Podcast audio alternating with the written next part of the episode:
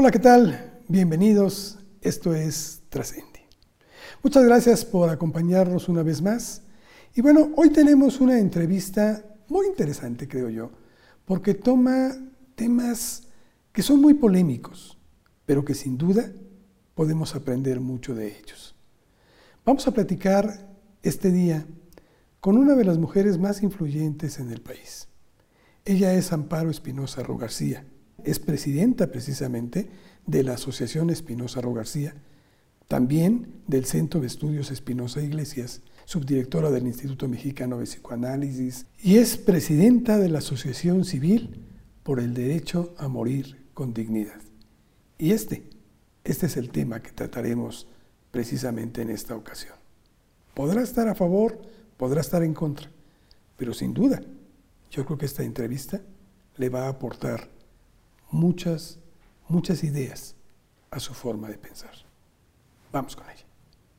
Doctora, antes que nada, muchísimas gracias por aceptar esta invitación. Le comentaba yo antes de iniciar la misma, esta charla, que es un tema sin duda muy, muy polémico, en donde pues hay diferentes posiciones, tengo entendido.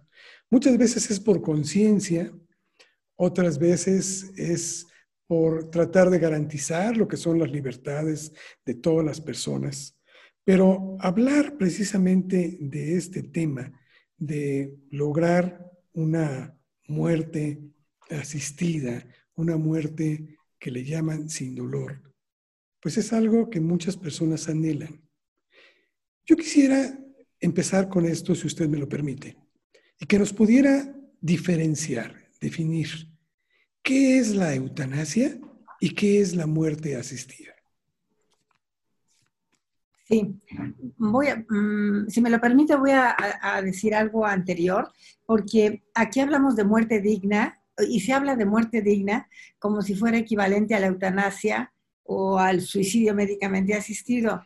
Y yo creo que, aunque desde mi punto de vista, porque como bien dice, hay muchos puntos de vista, eh, la eutanasia y el suicidio médicamente asistido como una opción formarían parte de una muerte digna no son equivalentes, porque pues hay muchas personas que eh, considerarían morir dignamente pues nada más acompañadas de su familia o con un sacerdote. Puedo pensar en, muchas, muchas opciones que tenemos y, y, maneras de decidir nuestra muerte que tenemos los seres humanos. Entonces, no son equivalentes desde mi punto de vista, aunque parecerían equivalentes, porque ahora hablas de muerte digna y dicen, ah, sí, es la eutanasia. Pues sí, no. Bueno, ahora este otro punto que también me parece muy, relevante. las dos son, eh, tanto la eutanasia como el suicidio médicamente asistido, son muertes médicamente asistidas. Nada más que la manera de la asistencia médica difiere. En la eutanasia, es el médico el que te aplica directamente el medicamento o la inyección letal. Él la aplica. Y en el suicidio médicamente asistido, está ahí el medicamento y tú te lo tomas. Por eso es suicidio, porque es tú personalmente lo ingieres o el, eh, digamos el medicamento o el fármaco que sea, tú te lo tomas o te lo bebes o te lo inyectas. Y el otro, el médico, hace eso por ti. O sea, tu muerte está siendo asistida médicamente en los dos casos, pero en uno, eh, tú eres quien finalmente eh, toma el medicamento y en el otro es el médico el que te lo da. Esa sería la diferencia entre el suicidio y la eutanasia. Ahora bien, eh, esto obviamente, como lo dije al principio, trae muchas posiciones sumamente encontradas entre aquellos que no lo aceptan porque consideran que la muerte debe de llegar por sí misma y otros que también se encuentran en situaciones muy difíciles y que lo que desean es que se acabe precisamente ya su existencia para no seguir sufriendo y que están totalmente eh, antagónicas a esta, a esta posición. ¿A usted por qué le dio precisamente por encabezar esta cruzada, que es una lucha, supongo, muy fuerte, muy, muy amplia, por tratar de llevar esta muerte digna hacia las personas. ¿Qué la motiva? Bueno, eh, tal vez varias cosas. Una de ellas es mi propiedad, ¿no? Que cuando ya te estás acercando, que dices, bueno, no me queda mucho tiempo, ¿cómo voy a morir? Dices, bueno, yo para empezar no quiero morir con dolor. Eso, sería mi, mi, razonamiento y lo que, lo que acaba de mencionar.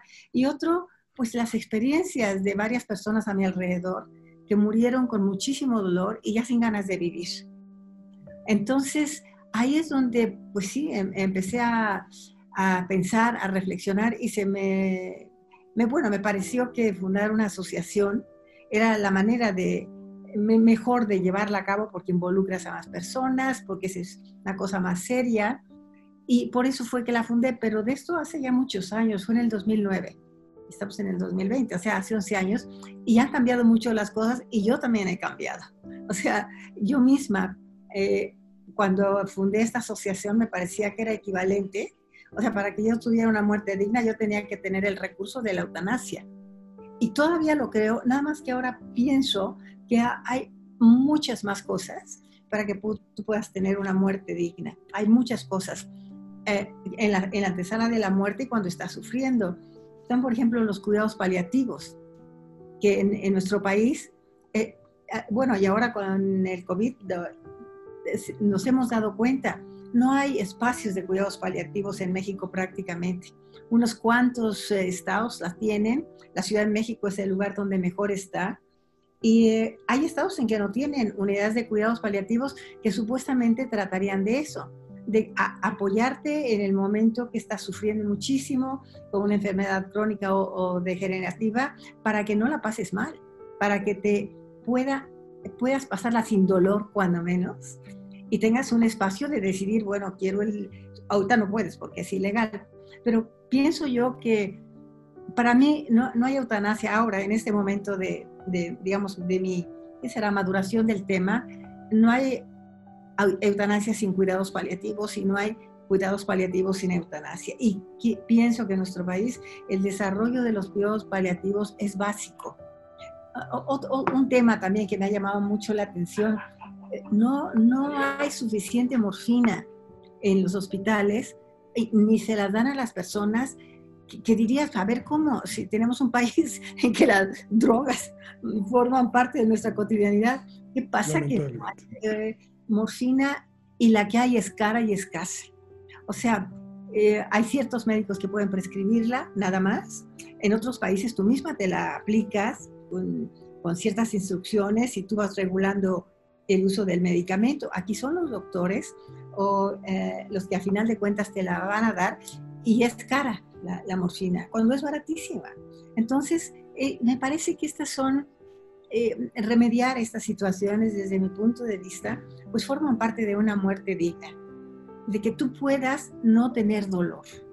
El dolor a mí me parece que no, no se puede vivir con dolor, entonces si tú tienes muchísimo dolor, que hasta de un dolor de muelas, ya me muero, porque no puedo seguir con ese dolor si no me lo quitan. Y a lo mejor la muela, pues, te hacen un tratamiento de endodoncia te la quitan y ya está, tú vas a vivir perfecto.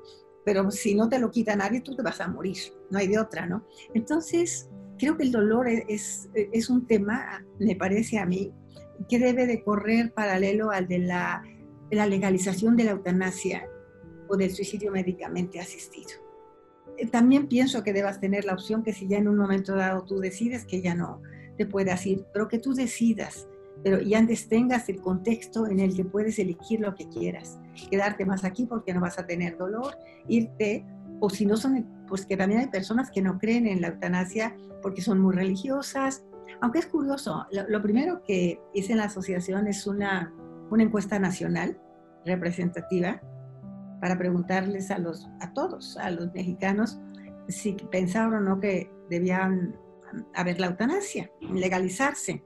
No es curioso, pero en promedio alrededor del 74% de los mexicanos dijeron que sí.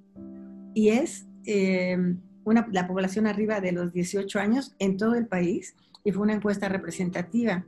Entonces la mayoría, católicos incluidos, pues buscaban la eutanasia. Pero pusimos otra pregunta que también me parece interesante. ¿Cuántas veces piensas en tu muerte? Bueno, creo que el 50% de la población nunca, nunca piensa en la muerte. Y cuando hablan de la muerte o piensan en la muerte con su médico, con un sacerdote, es un 3%, 2%. O sea, no piensas en tu muerte y a la hora dices que, me, que tenga yo la opción de morirme. Bueno, pues ni siquiera has pensado qué es lo que quieres para tu muerte. Entonces tenemos información que a mí me parece muy relevante, que mm, agradezco mucho este espacio, porque creo que lo primero que hay que hacer es pensar.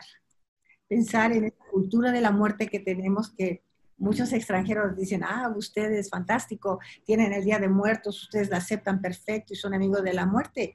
No, como ve, no pensamos en la muerte. Las mismas personas no piensan ni no hablas, porque eh, alguien se enferma y prefieres no decirle que se va a morir porque no, no, no se vaya a asustar. Entonces, esta cultura de la muerte, pues sí, es un tema que es, complejo, ¿verdad? No es solo legalizo o no legalizo, es todo lo que viene antes.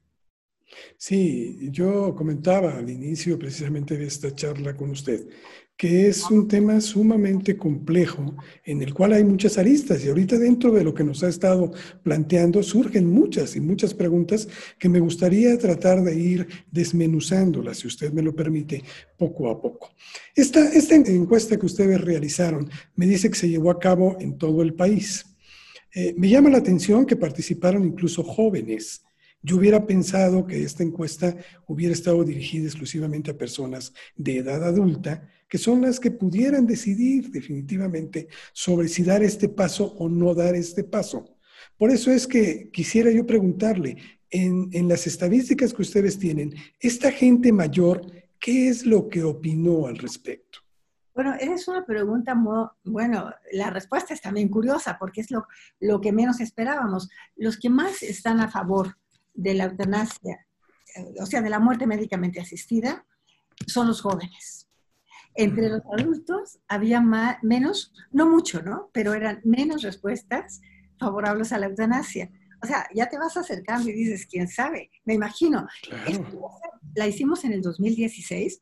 A mí me gustaría repetirla el año entrante tal vez, porque después del COVID, eh, tal vez pueda haber un cambio en, la, en las respuestas de, de la población eh, para, para arriba o para abajo, no lo sé pero creo que el COVID nos ha puesto a la muerte enfrente, ¿no? Todo esto que, una cosa que me, a mí me, llamó la atención, cuando el tema de los respiradores hace algunos meses se ha de acordar que sí va a haber pocos respiradores, claro. y de repente pues hubo una propuesta de, de algún instituto de ética o bioética que parecía que decían, pues sí, pues si hay pocos, que sean los viejos los primeros que no la toman. O sea, eso, y bueno. Ya nos estaban desahuciando, doctora. Sí, entonces yo digo, a ver, yo claro me encuentro en, esa edad, digo, bueno, entonces, ¿qué pasa? No, no me legalizan la eutanasia, no me legalizan el suicidio médicamente asistido, pero sí me piden que yo me sacrifique. O sea, como en la guerra les pides a los jóvenes, aquí resulta que eran los viejos. Es, curioso porque yo creo que la, se, se, llevó a unos extremos que tampoco era la propuesta, pero en, en cierta forma dio pie a que te vieras como, adulto mayor o viejo o lo que tú quieras, pues que eras el primero que, te van a decir, te toca a ti no tener el respirador. No creo que llegamos a esas situaciones, no, no creo que se dieron muchos casos de estos, pero ahí estaba. Yo platicaba con unos médicos y me decían, eh, bueno, es que es, hay un viejismo, dice, más allá de los respiradores, la manera como no tratan a los viejos o a, los enfermos ya terminales, sobre todo a las personas mayores, es como si ya te vas a morir, tú ya te, toca morirte porque ya viviste mucho. Entonces, sí fue interesante y creo que han aparecido muchos temas ahora en el COVID. Otro que me parece que también merece la pena, más allá de la eutanasia, es la manera como murieron las personas que no pudieron llegar los familiares. Y hay descripciones que todos hemos escuchado realmente dramáticas, de que les entregaban una bolsita o les ah, Esta es una, una que es una, un caso que fue real, unas personas que llegaron, por, eh, le dijeron que su paciente había fallecido, nunca lo habían este, podido ver, bueno, les entregaron el cuerpo. Bueno, se dieron cuenta porque lo que ellas habían tenido era una hermana que había muerto y le dieron el cuerpo de un hombre. Entonces ahí dijeron, pues, oigan, este no es el mi cuerpo. Bueno, ya no, nunca supieron qué pasó con el cuerpo. y no, no es como culpar a los médicos, simplemente que no estamos preparados. estuvieron completamente sobrepasados y no tenemos los protocolos. Entonces, creo que esto es otro trabajo que hacer, unos protocolos para que no se... Esto es hasta irrisorio, esto que estoy contando, ¿no? Pero para que no se cometan esos errores, los hospitales no están preparados y creo que se ha hecho muy evidente que nuestro sistema de salud pues es muy deficiente de hecho, y no los médicos, es que hay pocos y no han podido atender a todos. Ellos han hecho lo más que han podido, igual que las enfermeras. Sí, el, sistema es el que francamente se ha mostrado que es urgente hacer modificaciones al mismo. Eh, creo que este es uno de los planteamientos que nos da. A mí me llama mucho la atención esto de la encuesta, doctora, y creo que sí sería muy provechoso el que se pudiera hacer, porque muchas veces los jóvenes, y no es crítica, simplemente es una realidad Podemos pensar, y miren, estoy diciendo joven, no lo soy, por supuesto que no, estoy ya en la tercera edad, pero cuando se es joven, eh, la gente piensa diferente a cuando tiene una vida ya más avanzada. Muchas veces puede cambiar de opinión. Y creo que en esto de la muerte asistida, definitivamente hay varias aristas que habría que, que tocar. Pero en primer término, tomar precisamente la opinión de las personas que son las que se verían o beneficiadas o perjudicadas en este sentido. Esta asociación que usted este, eh, preside, supongo que tiene varias alternativas, porque hay que empezar por la ley, por modificar el sistema de salud en el país, pero también por modificar las leyes, para que en verdad sean las personas que están en esa condición las que decidan y no los familiares de ellos que puedan decidir al respecto. Es una decisión personal, creo yo. Bueno, es, también es, una, excelente pregunta y también una que es muy compleja, porque no hay nunca una, una respuesta. Como asociación, eh, nosotros lo que propusimos fue eh, una, incluir en la nueva constitución de la Ciudad de México la frase de muerte digna que, no, no, estaba, y autonomía del paciente. Son dos frases. Hay, hay, que desglosarlas, describirlas y demás, pero ya están ahí las dos frases. Entonces, eh, autonomía del paciente. Y claro, es el paciente el que en principio tiene que decidir, pero ¿qué pasa cuando el paciente está inconsciente? ¿Qué pasa cuando ya está con un respirador dentro o hay que decidir si ponerle o no un respirador? Porque también está el documento este de voluntad anticipada. Y puedes decir, bueno, es como un testamento tuyo de tu salud, tú que quieres que, eh, para empezar es complejo redactarlo. Y, pero de todas maneras, si tú te accidentas en Chihuahua y hiciste tu documento de voluntad anticipada en México, ¿quién se entera? No hay un registro de voluntades anticipadas y tampoco es tan fácil redactarlo. Y luego hay otro tema también que, es, eh, que también hay, hay que abordar, es justamente el de los familiares y más en un país como México que somos todos tan, tan familiares. Hay muchas diferencias de opiniones, no, no todos eh, opinan lo mismo. Entonces, cuando a lo mejor tienes tu voluntad anticipada y tú dijiste, bueno, yo no quiero que me entuben, pero resulta que dos de los cinco hijos dicen, no, no, que sí lo entuben porque no queremos que se muera. Y los otros dicen, no, no, no, pues ya hizo esto. Y el doctor no sabe qué hacer aunque esté la voluntad anticipada, tú tienes una familia que pesa mucho, que te hacen un tremendo escándalo ahí, y ¿qué haces? Entonces son temas que yo creo que este estos diálogos, eh, intercambio de puntos de vista, te voy a contar una anécdota que se me hace también interesante. Por favor. que eran tres hermanas, ¿no?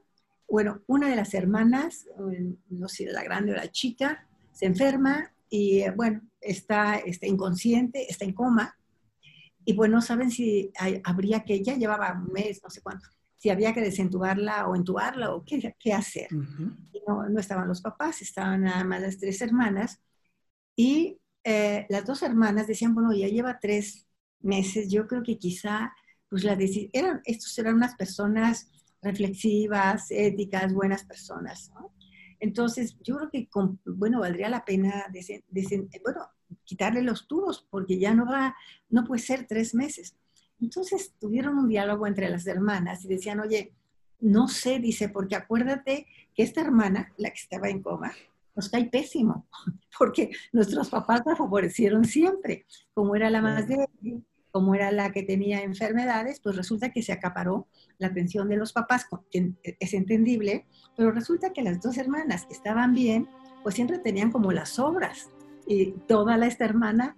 Entonces, estas eran unas personas muy conscientes que se dieron cuenta de ese caso y dijeron, oye, pero espérate, porque no queremos que sea porque nos cae mal. ¿Cómo podemos bueno, a como ese caso se desenvolvió, que me pareció muy interesante, la hermana salió del coma. Entonces se pudo vivir y ya no tuvieron ellas que decidir nada.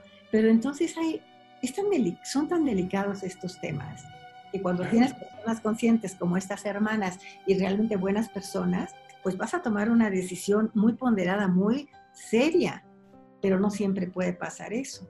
Entonces, hablar de estos casos me parece muy necesario. Yo, yo, estoy de acuerdo en que esto precisamente, y estos foros creo que son importantes, porque deben de discutirse, no deben simplemente de ser impuestos, tienen que ser discutidos, tiene que haber un cambio de paradigmas definitivamente, tenemos que analizar que la muerte es una realidad que tarde que temprano nos va a llegar absolutamente a todos, pero también que la vida es muy bella y que podemos disfrutarla y tenemos el derecho a la misma. Por eso es tan importante todo esto que usted nos comenta. Y todo esto me lleva a algo que es lo que ustedes han enarbolado eh, ahora con mayor fuerza. Y lo comentaba al principio usted de la entrevista, doctora, que es precisamente los cuidados paliativos. He estado, para hacer esta entrevista, estuve viendo algunos documentales, algunas cuestiones, eh, no para cambiar mi forma de pensar, sino simplemente para informarme al respecto. Y hay algo que planteaban en esto un científico, un doctor, que se me hizo muy interesante, un español, por cierto, que ahorita no recuerdo el nombre, que él decía que a partir de que los cuidados paliativos se han mejorado, Muchos de aquellos pacientes que deseaban la eutanasia en su momento cambiaron de parecer porque desapareció el dolor. Y entonces eh, esto les da una puerta diferente. Eh, se trata de no sufrir y de poder llegar en el momento en que nos tiene que llegar, ¿sí? Pero para esto también hay que legislar. Y tengo entendido que ustedes también están trabajando en ello. Estamos trabajando en eso y hay buenas legislaciones sobre cuidados paliativos, pero hay que hacerlas extensivas a todos los estados y implementarlas porque ahí están.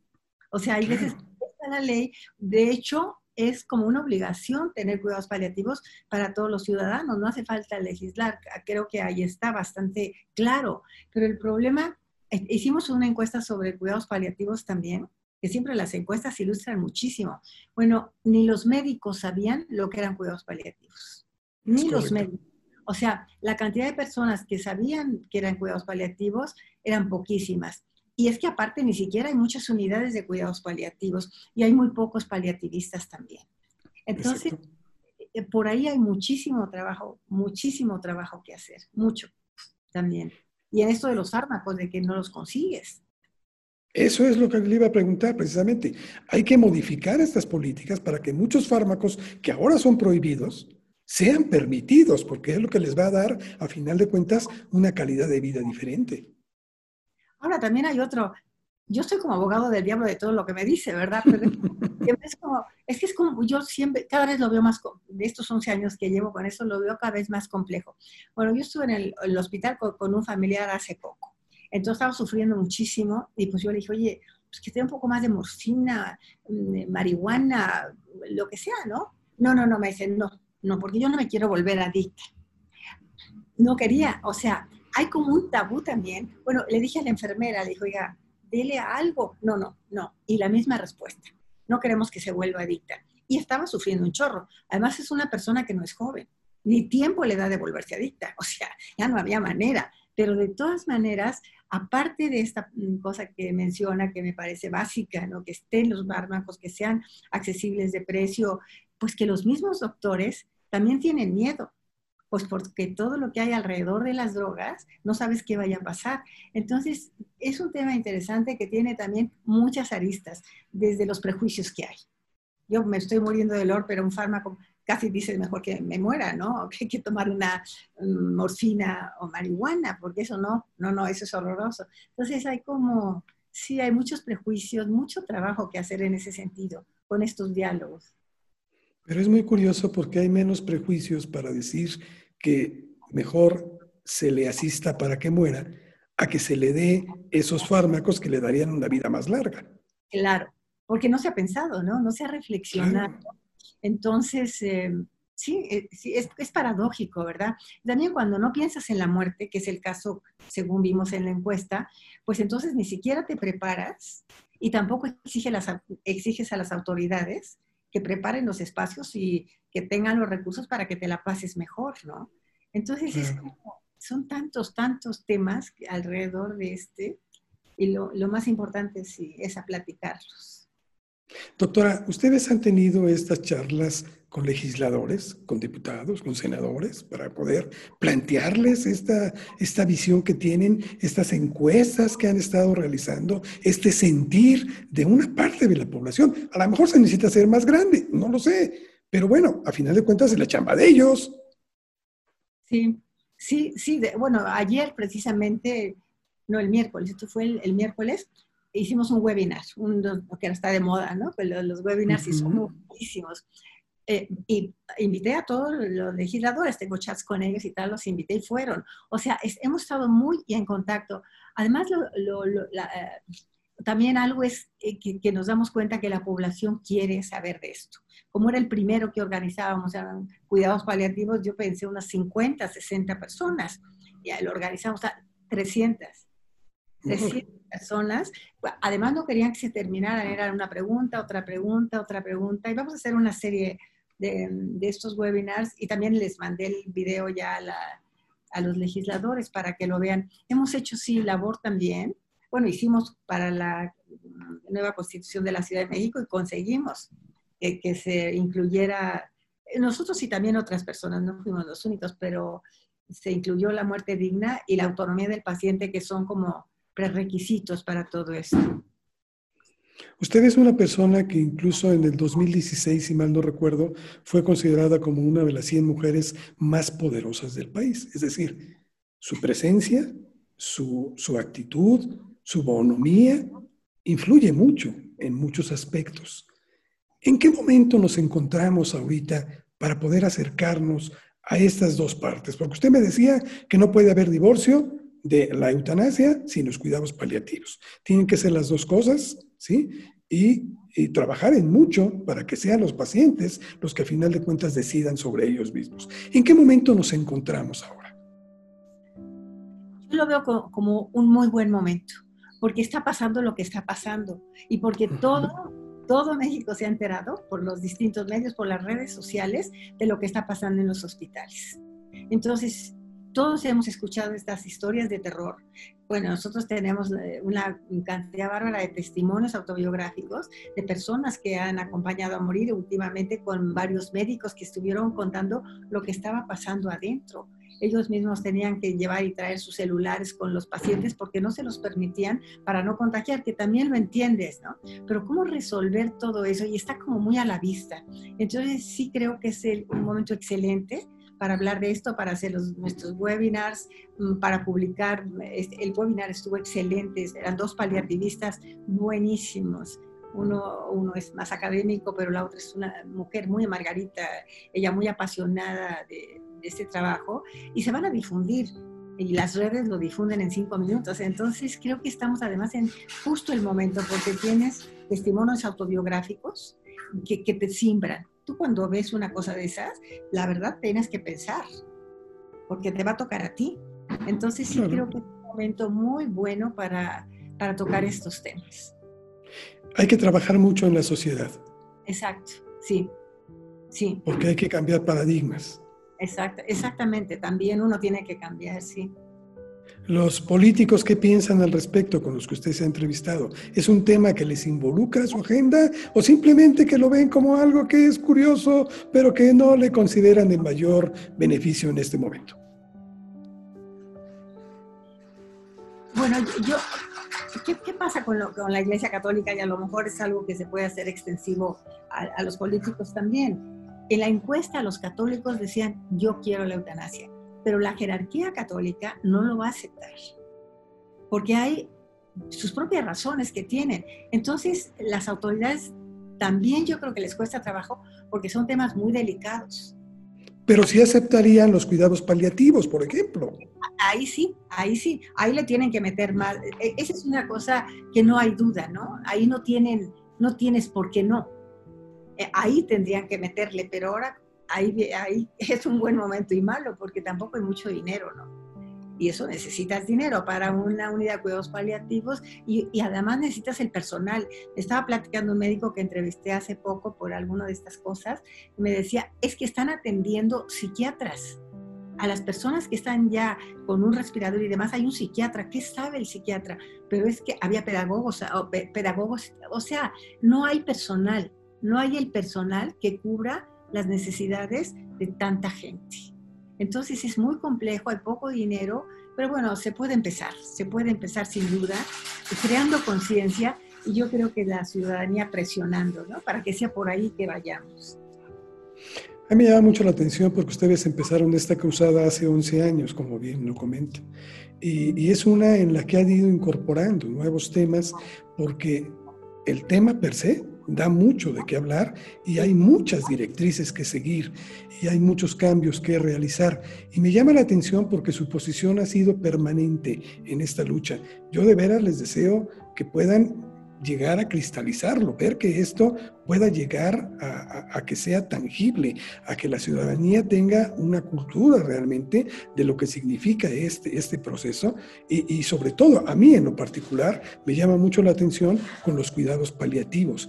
Creo que es algo que tiene que, ya sé que se requiere dinero, pero sé que de por sí se requiere el dinero para modificar la salud, pues un granito más se debe de aportar para esto que forma parte de este proceso. ¿no? Con todo esto que usted nos, nos platica, yo quisiera hacerle una pregunta que es muy común aquí en este programa que nosotros tenemos y que nos gusta conocer la opinión, en este caso, de una persona tan, tan relevante eh, que está abanderando esta causa y creo que es fundamental. Para usted, ¿qué significa trascender? Yo siento como hacer lo mejor que puedes con lo que los recursos que tienes. Como los, yo siempre he sentido como, a lo mejor es por mi familia que así era mi papá y tal, ¿no? Pero como con los recursos que tienes yo lo veo como una obligación, como una obligación que yo he recibido muchísimo, muchísimo, la posibilidad de estudiar y, bueno, de tantas cosas. Y yo, yo creo que pues me gustaría dejar, eh, como devolver algo de lo, de lo mucho que, me ha sido dado a la medida de mis posibilidades, porque pues no podemos dar más de lo que realmente también, no, no podemos todo y tenemos, somos limitados, pero para mí trascender sería eso, poder decir, hice lo que, todo lo que pude para que los demás estén, estén mejor, para que tengan mejor vida, por ejemplo esto, una vida sin dolor para que puedan, bueno, yo tengo una hija, dos hijos, cinco nietos, creo, sí son cinco, y una bisnieta, ¿no? Entonces una vez vinieron una película sobre esto, eh, y mi hija, que bueno, ella es una mujer, decía, mira, yo le tenía un miedo horrible a la muerte, pero pensar que puedo morir sin dolor, me cambia completamente. O sea, y eso para mí ya es lograr eh, que la gente viva con menos angustia, que acepte más una realidad. Y si estás consciente de la muerte, pues entonces vives mejor la vida, ¿no? Porque Eso es muy importante. Y la vas a aprovechar. Así es. Habló de su familia y eso lo quisiera dejar para otra ocasión, si es que usted me lo permite. Hay muchas cosas que tocar a este respecto porque le ha tocado momentos eh, verdaderamente cruciales y de cambios radicales en el país.